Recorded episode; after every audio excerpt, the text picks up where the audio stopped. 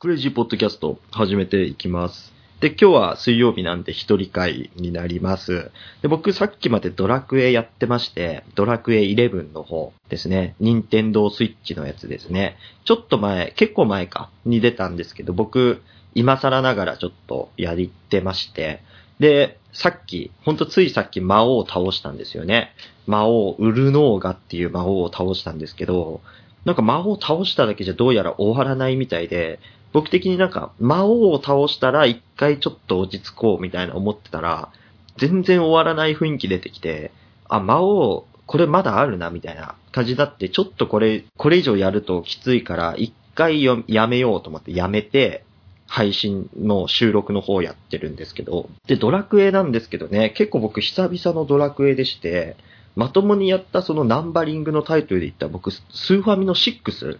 スーファミの6以来っていうくらいの久々のドラクエなんですけど、やっぱりなんかドラクエって結構その覚えてる部分が印象が強くて、とりあえずなんかその、メラミ、メラミ使っとけばいいとかさ、イオラ使っとけばいいみたいなところがあったりして、結構その、久々にやっても全然大丈夫だったんですけど、んなんだろうな、やっぱ新しいシステム、その、火事を使って、新しい武器とか防具を自分で作れるようになるんですけど、そのシステム新しかったんで、あの、慣れるのに結構時間かかったんですよね。やっぱりドラクエって新しい街で新しい武器とか防具買ったりとか、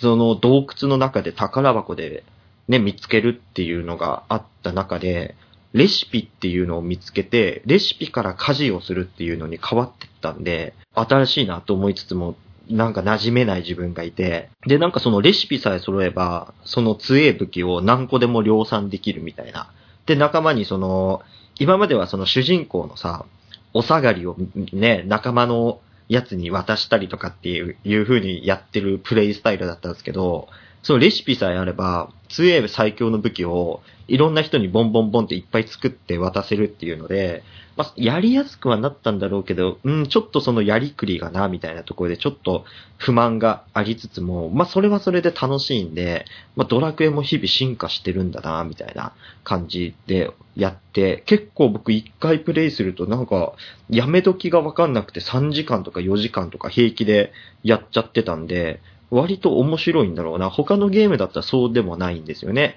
ちょっとやってちょっとやめてみたいな感じなんですけど、ぶっ続けで結構できるんで、ドラクエやっぱ面白いのかなやっぱなんか単純っていうところもあるんで、それがなんかダラダラ続けられるみたいな。で、僕、今の段階で結構40、50時間近くプレイしてるんですけど、なんか冷静に考えると、このドラゴンクエストというものを50時間プレイした自分に対して、50時間あったら何できたのって思うと、ちょっとなんかあれだよね、睡眠時間もそうだしさ、役に立つことできたんじゃないのみたいな。それでちょっと複雑な気分になってますよね。しかもなんか僕が夜ドラクエやることで、なんか家族仲がちょっと悪くなるっていうか、奥さんの方がなんか、いつまでやってんの？寝ないの？みたいな感じで言ってくるし、僕がなんか音出してボタンポチポチやってると音がうるさいとかって結構言ってくるんですよね。ドラクエの中では世界を救う勇者なのに、その家の中だとどんだけなんか身分低いのかなみたいな、その現実とゲーム世界での自分の扱いの差ですよね。なんかそれにちょっと僕納得いかないっていうか、僕の理想としては奥さんもさ、横でさ、ドラクエ見ながらすごいねみたいな、この敵強いのとか、あっちの方に何かあるみたいだよ、行こうみたいなさ、僕はそれで奥さんと一緒に冒険を、ドラクエの世界を冒険したいのが理想なんですけど、現実はね、いつまでやってんの？うるさいんだけどとか、それやってなんか意味あんの？とかって言われる。ちょっと悔しいなと思いつつも、でもドラクエ楽しいから僕はね、奥さんのこと無視してずっとやり続けてやりますからね、世界を救うまではもうやめられない。で、僕も一回今日の午前中のタイミングで魔王を倒したんですよね。魔王を倒して、よし、これでクリアだと思ってエンディング流れたと思ったら、なんか新しいね、何かが出てくるみたいな感じで、あ、まだ終わんねんだこれみたいな。結構ドラクエってシンプルなストーリーで、わかりやすいその頼れる仲間とさ、魔王を倒すっていうさ、そのストーリーの、は変わらないんだけど、今回のドラクエ結構その、昔のドラクエの名場面をちょっとモチーフにしたみたいな演出が結構多かったりとか、音楽もその昔のドラクエのアレンジバージョンだったりとか、そういうのが結構多くて、こういいなみたいな思う瞬間が結構あったりして、で、しかもなんか勇者の剣みたいのを手に入れようとすると、勇者の剣を手に入れれば魔王を倒せると思いきや、勇者の剣手に入れる前に魔王を襲ってくるみたいな。このお約束と違うこともちょくちょくしてくるみたいな感じもあって、あ、このドラクエは一味違うぞみたいな。僕、ドラクエちょっとこの年でやるのどうかなみたいな思ってたんですけど、かなりハマってますね、今。まあ、かなり遅いですけどね。みんなが発売してる頃にやれば僕もインターネット上でみんなとワイワイ盛り上がれたのに、かなり攻略とか出回ってからね、やってるから、ちょっと一人よがりみたいなところもあって、で、極力今回の一周目に関しては、ね、攻略サイト見ないでやろうって決めてるんで、一人が装備できる武器って複数あるんですよね。例えば剣とか、体験、ナイフみたいなのが装備できるやつとか、無知と杖とか、あと爪とか装備できるやつがいて、で、それを装備、今まではするだけでよかったんだけど、それを装備して、なお、例えば片手剣スキルみたいのを、レベルアップとともに手に入るスキルポイントで割り振っていくから、俺はこのキャラ片手剣で育てるぞって思ってても、急に両手剣の強い武器手に入ったところで、片手剣のスキル育ってるから、両手剣装備しても、普通の攻撃しかできなくて特技使えないみたいなこととかもあったりして、こいつを本当にこのまま剣で行っていいのかとか、こいつはブーメランの方がいいんじゃねえかとか、斧の方がいいんじゃねえかとか思いつつも、なんか剣と剣で被ったら嫌だから剣と斧と爪にしようとか、なんか僕結構バランス取っちゃうタイプなんで、それでバランス取ってってたら、世間的に最強と言われるその攻略フローというか成長フローっていうのより、離れた育て方になってると思うんですよね。そうなったらちょっと悔しいなと思ってたんですけど、すごい親切な設定っていうかシステムがあって、お金さえゲーム内のゴールドっていう通貨を払えば、スキルをリセットして最初から組み直せるみたいなのもあるんで、そこは気にしないでいけんのかなと思いつつも、極力なんかリセットしないで最後まで生きてえなっていう気持ちもあったりとかして、とりあえずストーリー進めてるみたいな感じになってますね、今。っていうドラクエの話をさせていただいて、まあ僕はゲームの中でしか世界救ってないんですけど、現実の中で世界を救う人たちってやっぱりいるんですよね。世界を救うっていう、まあ英雄とかね、言われてるんですけど、僕もちょっとちょっと規模を縮めて、日本を守ってる人たち、自衛隊の話をちょっとしようかと思ってます。というのもですね、僕先日、元自衛官という人から自衛隊の話を聞いたんですよね。で、その話がちょっと面白かったんで、皆さんにも紹介しようと思ってるんですけど、で、自衛隊のその人が曰く、もともと飛行機に乗りたかったと。その自衛隊が操縦する、いわゆるジェットジャンボ機とかじゃなくて、戦闘機みたいなやつね。とかヘリコプターとかそういう感じになるんだろうけど、そういうのに乗りたくて自衛官になったと。で、自衛官のその戦闘機に乗る訓練があって、その訓練をクリアすると飛行機乗りになれるみたいな。その飛行機乗りのテストの時に、運転中に思いっきりやっぱ旋回とかするから、ジェットコースターの日じゃないんですって。乗ってる最中にゲロしたくなって、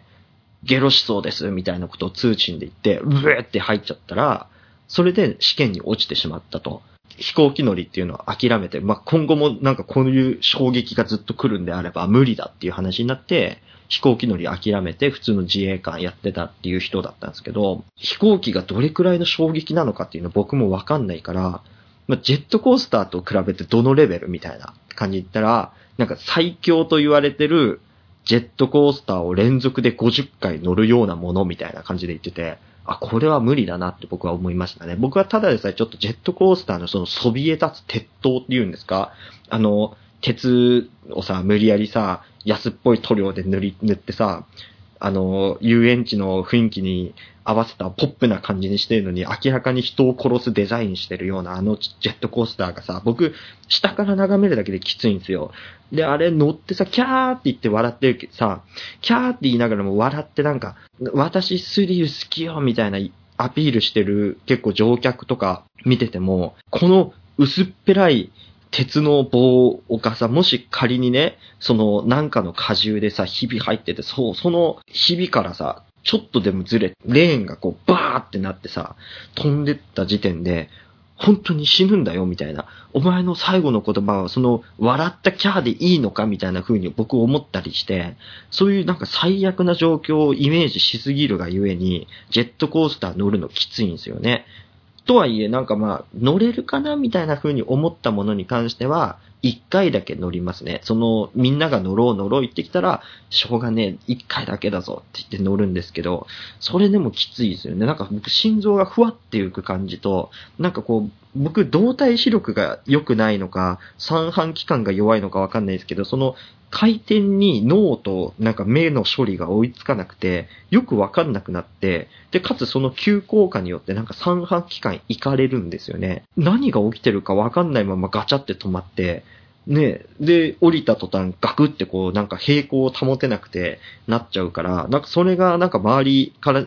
周りがいっぱいさ、そのお客さんがいる中でさ、そういうガクってなってるおじさん見るのも嫌だろうなと思って、そういうなんか恥ずかしさもあって、あんまり僕ジェットコースター乗れないんですけど、それを50回乗るものだみたいな感じで言ったら、それはきついよねって僕はちょっと思っちゃって、で、なんか他にも面白い話ないのみたいな感じで僕話してた時に、自衛隊のその寮があるんですって。自衛隊の寮があって、そこにだいたい6から4人くらいの相部屋で泊まりますっていう話になってるんですけど、結構なんかやっぱりその、お化けが出るんじゃねえかみたいな言われてる、その、まあ、どうしてもやっぱそういうところだと噂は立つんですけど、お化け出るんじゃねえかみたいな感じで言ってたら、まあ、実際になんかそのお化けを見たわけじゃないけど、その人が寝泊まりしてたその部屋っていうのが、5階だったらしいんですよね。なのに、なんかその掃除っていうのもすごいやっぱ自衛隊って徹底してやるから、汚れてつくはずがないその5階の窓の外側にべっとり手形がついてるとか、そういうのは結構あったらしくて、もうそれは絶対お化けだよね、みたいな話をしてて、で、僕がちょっと聞きたかったっていうのが、そのお化けはまあもちろん、自衛隊って僕のイメージだと結構その、ゲイが多いみたいな話が多くて、それ結構ゲイに襲われたとかっていう僕自衛官の話って聞いたことがあるんですよね。で、なんかゲイっぽい人はいましたよとか、結構なんか怪しいやついましたよみたいな話は結構聞くんですけど、実害っていうのを僕聞いたことがなくて、実際になんかそういうゲイ被害みたいなあったのみたいな話で聞いたら、なんかその知り合いの部屋で夜裸の男が布団に潜り込んできて襲われそうになったみたいな話を聞いたんですよね。で、なんかその人はやっぱりその、まあ襲われた方は全然そういう普通のそのゲイじゃない人だったんですけど、その全裸で布団に潜り込んできた人はゲイで、どうしてもその我慢できなかったという話で、屈強なその相部屋の自衛官たちに取り押さえられてさ、上官の方に連れてかれたんで、そうしたら、もう、上官も、もう、こっぴどく怒るらしいんですけど、何なんですかね、その、僕が上官だったら怒るに怒れないっていうか、なんかその、なんて怒ればいいんだろう？みたいな。さすがに溜まったからって言って男はダメなんだろう？みたいな。男はダメだろう？みたいな。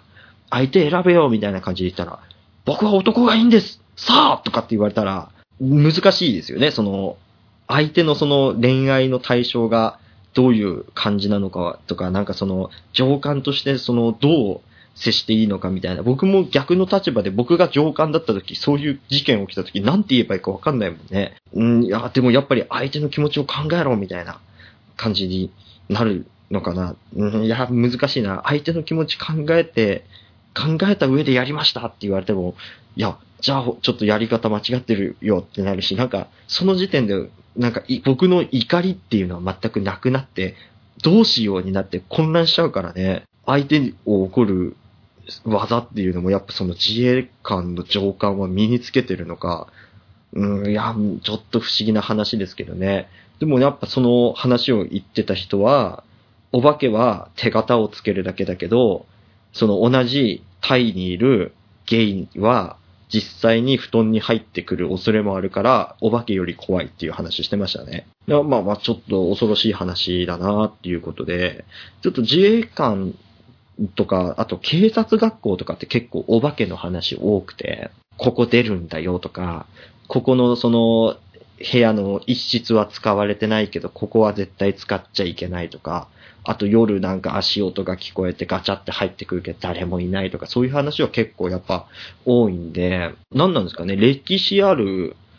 建物だからっていうことなのか、あとはやっぱりその自衛官とか警察学校とかそういうので、その訓練してると、やっぱりその先輩とか上官からのいじめみたいな感じで、やっぱ自殺するっていうのも多いみたいなんで、実際にその聞いた人の話も、その自分がその寮に入ってる間に、一人死んで自殺してる人がいるということも聞いてたんで、やっぱそのなんか自殺した人とかもなんかこう、残って、現世に残っているのかなっていう感じですよね。自殺するくらいだったら逃げろよって僕は思っちゃうんですけどね。なんかやっぱその逃げた時に見つかった時にまた上官にやられるとか、そういうこと考えたらもう死ぬしかねえって思っちゃうのかな。うん、ちょっとわかんないですけどね。難しいところですよね。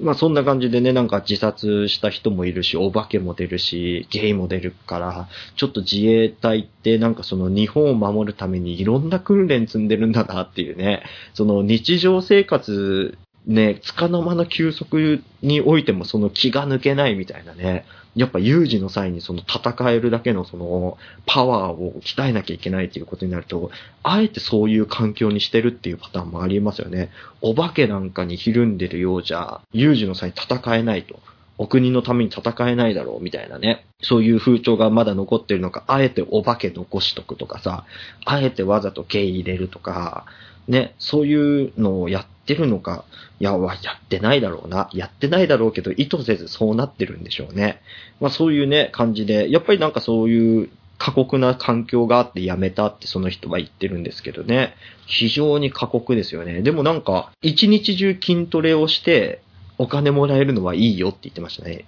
一日中筋トレして己を高めて、さらにそれで金もらえるのは、やっぱいいけど、筋トレは自分のペースでやりたいって言ってましたね。やっぱなんか体脂肪率一桁は割とすぐなるって言ってましたよ。なんで、ダイエットしたいとか体鍛えたいっていう人は、一回もしかしたら自衛隊行くのいいかもしれないですね。僕はやっぱなんか嫌ですけどね。なんか、僕、結構その共同生活っていうのが苦手で、しかもなんか自衛官っていうそのマッチョゴリゴリな感じの人たちに囲まれて生活を共にするっていうのはきついですよね。僕が個室で他はそのゴリゴリが全員、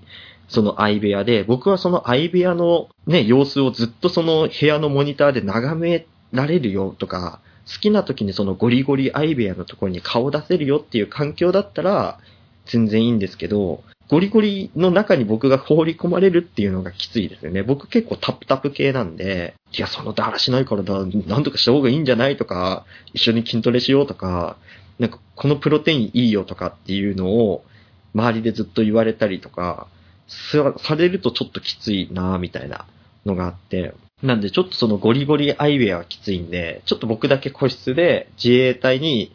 なんか体験入隊みたいのできるんだったらちょっとやってみたいなと思いますね。で、自衛隊の人からちょっと自衛隊とは関係ないところでちょっといい話聞いたんでもう一個ちょっと紹介したいんですけど、北海道に僕住んでるんですけど、北海道ってやっぱ空の玄関口、新千歳空港ですよね。で、新千歳空港って新千歳ってつくから千歳市にあるんですよ。で、千歳市っていうのが、まあ、空港しかない街だと思いきや、まあ、結構街としてある程度なんだろうな、空港が近いからその物流の関係で結構工場系のところが多かったりとかで、割と街として成立してるんですけど、その千歳駅千歳駅っていうのがあるんですよね。なんで、その新千歳空港から出る人は、その快速エアポートで札幌に行く途中に止まる途中の駅で千歳駅っていうのが JR の駅でありまして、その JR の駅からそのまま降りてまっすぐ行くと、かなりその徒歩、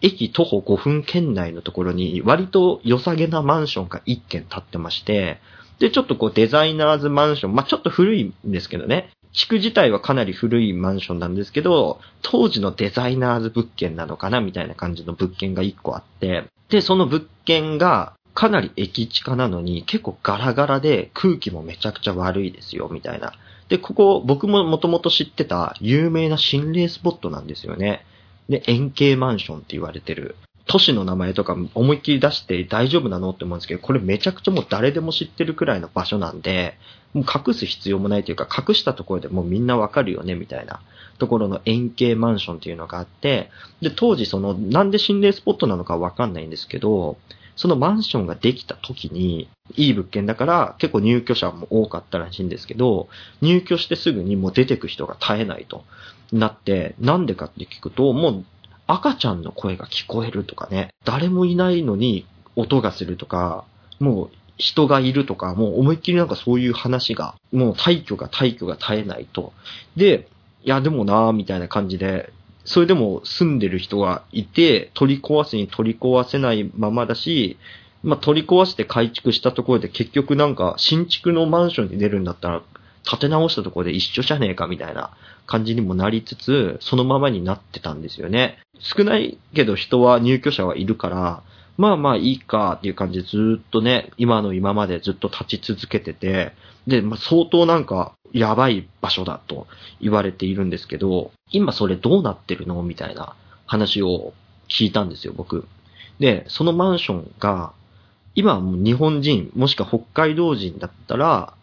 やばい場所だということで誰も住もうとしないところなんですけど、今、外国人の労働者、日本に来る労働者の人が、そこを、いや、めちゃくちゃいい、駅も近いし、いいのに、バカ安いぜって言って、に住み込んでるみたいなんですよね。外国の人ってお化け気にしてないのか、なんか日本のお化けと外国人って周波数が違って全くそこは気にならないとか感じないのかわかんないですけど、そこの外国人はすぐ出てくとかもなく、長期で住み込んでるらしいんですよね。で、ことはですよ、僕らがその外国の、要は心霊スポットなんとか城とか、お化けが出るホーンデッドホテルみたいなところに泊まってももしかしたらお化けを感じないかもしれないっていうことも考えられるし、なんかもしくはその外国人の人たちが周波数とかうんぬんじゃなくて、お化け見えてるけど、この安さとこの立地を手放せよりはお化けいた方がいいとか、もしくはお化けを手なずけてるとか、お化けより怖いおじさんたちを知ってるとか、そういう可能性もありますよね。でもなんか外国人たちはお化けを気にせず、そこのマンションに住み続けてるっていうことで、なんかダブルで怖いスポットみたいになってるみたいな話でしたね。なんかお化けも出るし、そこを心霊スポットだって言って、肝試しで行くと、玄関から外国人がゾロゾロ出てきて、わけわかんない言葉でまくし立てられるみたいな話もあったんで、なんかダブル怖いスポットみたいな感じらしいんですよね。で、今はなんかそういう肝試しとかできないように、オートロックのあれがついて入り口の様子しか眺められないみたいなんですよね。なんで、あんまり行っても意味ないスポット。どうしてもその中入りたいんだったらそのマンションの空き室借り入れるしかないみたいな感じになってるんで、まあ、そこがなんか千歳最大の心霊スポットであり、日本でも最強に近い日本、日本は結構もっとすげえとこあるか。北海道も割とすげえとこあるんですよね。特に道東とかの方は開拓の歴史上ヤバめなところがあるんで、なんか割と札幌近郊で行ける心霊スポットの中だとトップクラスだ、みたいなくらいの。俺は地元じゃ負け知らずみたいな感じのスポットですね。で、その円形マンションなんですけど、もう一つ逸話があって、空の教会っていう、まあ、小説があるんですよね。で、映画化っていうかアニメ化もされてて、なんかあの、最近めちゃくちゃ流行ってるあの、フェイトっていうあの、アニメとかソシャゲとかのやつね。それの作者が書いた小説なんですけど、その空の教会にも、なんかその、そういう円形のマンションが出てくるんですよね。で、もしかしたらそのモデルがその千歳にある円形マンションじゃないかって言われてて、都市伝説好きとかフェイト好きみたいなタイプムーンっていう会社がやってるんですけど、タイプムーンマニアの中では盛り上がった場所ではあるんですよね。なんでもうそういう円形マンション、ほんと千歳駅降りてすぐ目の前に出てくるんで、わかりやすい場所になってます。ただ外国人いるからむやみに見に行くと、別の意味でやられる可能性もあるんで気をつけてくださいっていうスポットですね。はい。じゃあ今日の話題はこんな感じにして、で、ちょっと時間が僕一人放送だと余ってしまうんで、どうしようかなと思った時に、その、ツイッターに連動してる質問箱ってあるじゃないですか。質問箱っていうなんか、簡単な質問をいろんなユツイッターのユーザーに流してみんなで答えましょうみたいな、ヤフー知恵袋的な。で、その質問箱僕ほとんど答えられてないんですけど、結構いろんな質問が来てるんで、その質問をちょこちょこっとこの放送の中で答えていこうと思っています。じゃあまず一発目ですね。修学旅行といえばどこっていうね、質問箱からの質問なんですけど、えー、北海道民の結構あるあるなんですけど、修学旅行といえば、青森ですね。結構その北海道のその学校って結構青森に中学校かもしくは高校で行くっていうパターンが多くて、で、なんか青森函館の一泊一泊して帰ろうみたいなパターンが結構多くて、電車でグワーってみんなで揺られて、函館着いて、そっから青函トンネル通って、青森行って、青森でなんか研修とか、なんか博物館とか見て、フェリーで帰って、で、函館で一泊して、また電車で帰るみたいな内容が多くて、まあまあまあつまんないんですよね。若い頃でかつその田舎育ちの人って都会に憧れてるんよ。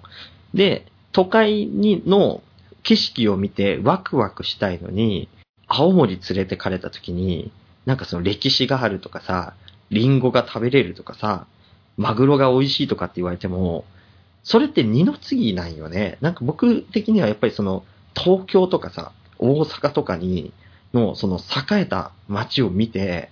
なんかその経済のね、その田舎で置いてかれたそのテクノロジーだったりさ、その経済とかその全体のその遅れをね、あ、うちの地元ってやべえんだなって、日本すげえ栄えてんなっていうさ、そう刺激を与えて、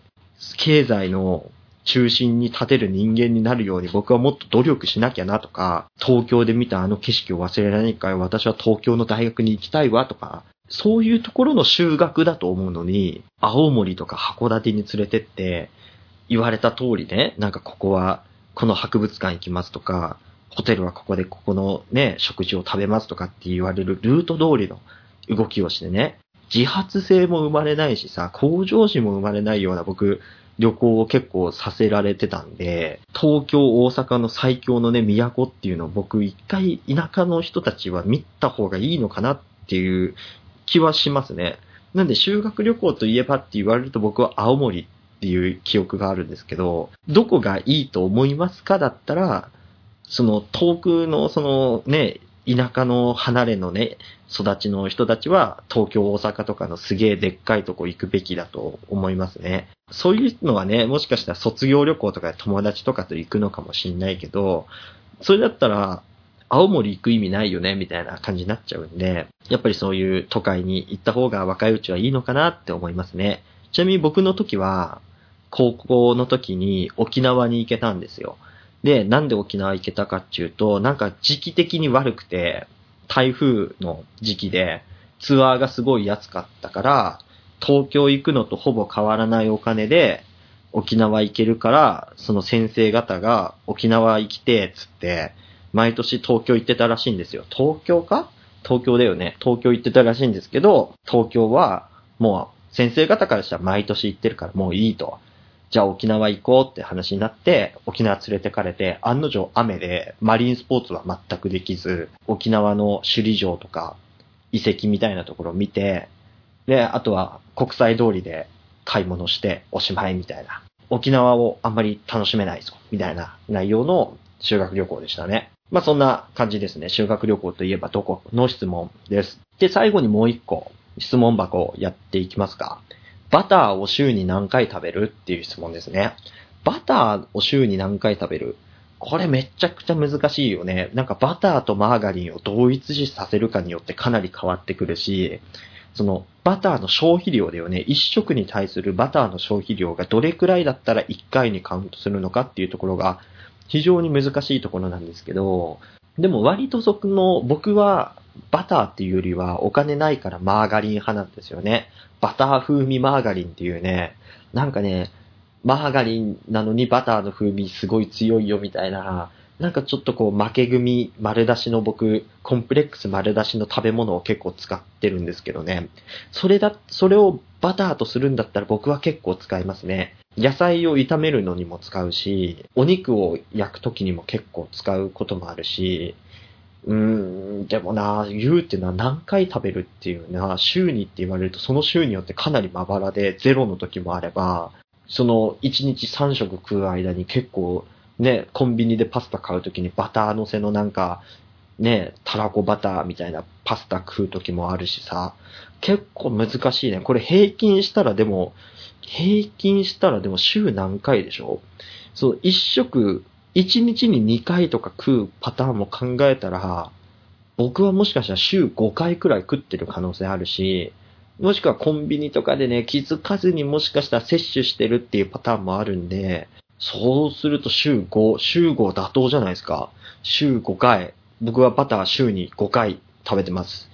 うん。いや、多分ね。多分、マーガリンをバターとしていいんだったら、週5。バターをバターとしてるんだったら、下手したら週0の可能性ありますね。はい。そんな感じ。ただ、バター、乳製品なんでね、乳製品を何回食べるって言ったら僕は週、週に何回って言ったら週7で食べてますよ、乳製品。ヨーグルトめちゃくちゃ食うんで、僕。ヨーグルト大好きだし、フルーツグラノーラに牛乳かけて食うの大好きなんで、それで言ったら週7回だし、週20回行く可能性もある時もありますわ。でもそれくらい僕乳製品好きなんで、なんかちょっとね、やっぱバターだけ限定されると、ちょっと難しくなってきますね。はい。そんな感じでバターの話ですね。バター週に何回食べる。これかなり難しい質問でしたね。はい。まあそんな感じでね、僕時間合わせに今後ちょくちょく質問箱のコーナーやっていったり、あとはまあ引き続きね、最初話した都市伝説の話とかニュースの話、水曜日にやっていくんで、よろしくお願いします。ありがとうございました。